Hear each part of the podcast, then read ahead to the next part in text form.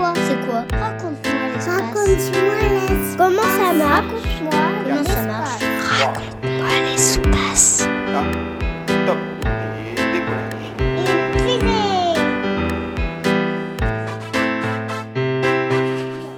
Je m'appelle Nils, j'ai 8 ans et je voudrais savoir s'il y a eu déjà un trou dans l'atmosphère. Ce serait dangereux parce que l'atmosphère nous protège des rayons ultraviolets du soleil. Oui, bonjour Nils. Moi, je m'appelle Carole, je travaille au CNES, à l'Agence spatiale française, et je suis spécialiste de l'atmosphère, donc je vais peut-être pouvoir répondre à ta question. Alors oui, on parle effectivement d'un trou qu'il y a dans notre atmosphère, comme tu dis. Mais en réalité, c'est pas vraiment un trou. Pour bien que tu comprennes ce que je veux dire, je crois qu'il faut que nous commencions par expliquer ce que c'est que l'atmosphère. L'atmosphère, c'est une sorte de bouclier autour de la Terre. Un bouclier qui nous protège du soleil, de ses rayons, comme tu le dis, mais aussi de l'espace où il fait très froid et où il n'y a pas d'air. Sans atmosphère, c'est bien simple, il n'y aurait pas de vie sur Terre. C'est elle qui nous permet de respirer, par exemple, ou d'avoir une température agréable. Pour rentrer un peu plus dans les détails, figure-toi que l'atmosphère de notre planète n'est pas constituée d'une seule couche, mais de plusieurs couches successives. Il y a la première couche de l'atmosphère qu'on appelle la troposphère, dans laquelle on vit, qui va de la surface de la Terre jusqu'à 10-12 km d'altitude, là où les avions volent en général pour nous emmener en vacances.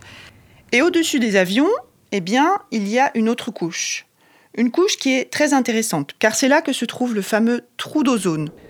Cette couche, elle s'appelle la stratosphère.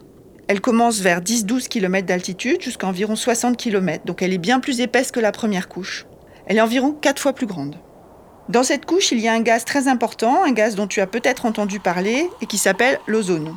Et c'est dans ce gaz qu'on a déjà eu un trou. C'est pour ça qu'on l'appelle le trou dans la couche d'ozone.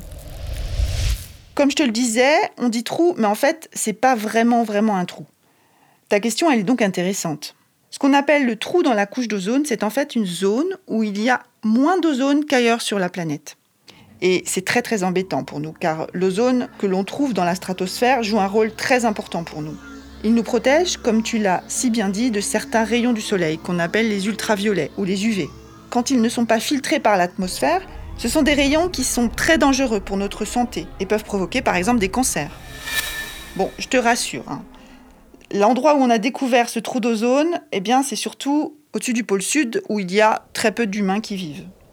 Ce trou d'ozone, eh ce sont des scientifiques qui l'ont découvert dans les années 80 en lançant vers le ciel des ballons capables d'analyser l'atmosphère au-dessus d'eux. En découvrant qu'il manquait de l'ozone à cet endroit, ils se sont inquiétés et ils ont demandé l'aide des agences spatiales, la NASA, l'Agence spatiale européenne, le CNES. Et ils ont voulu avoir une vision plus globale en utilisant des instruments à bord de satellites qui tournent autour de la Terre vers 600 km d'altitude. Et vu d'en haut, effectivement, on a une vision plus globale de l'atmosphère.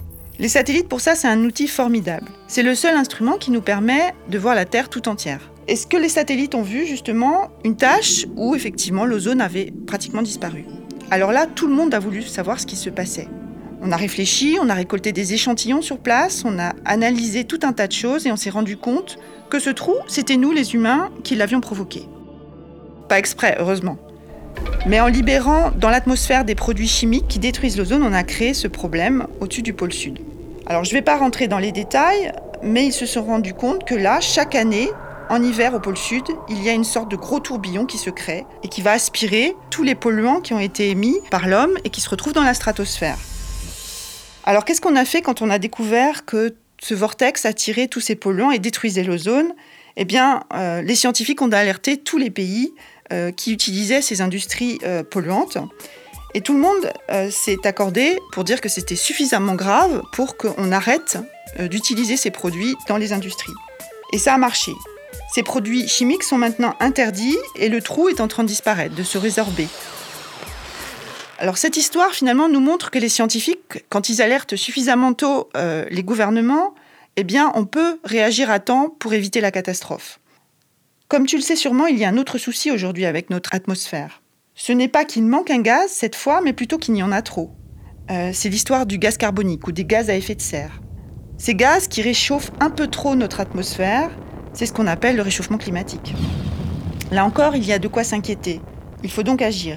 Comme on l'a fait pour le trou d'ozone, les pays se sont mis d'accord pour arrêter d'émettre ces gaz à effet de serre et on va bientôt y arriver. En tout cas, grâce au CNES, on va continuer à pouvoir mesurer ces gaz à effet de serre et informer les scientifiques et les gouvernements des situations préoccupantes et de là où il faut agir. Voilà Nice, j'espère que j'ai répondu à ta question.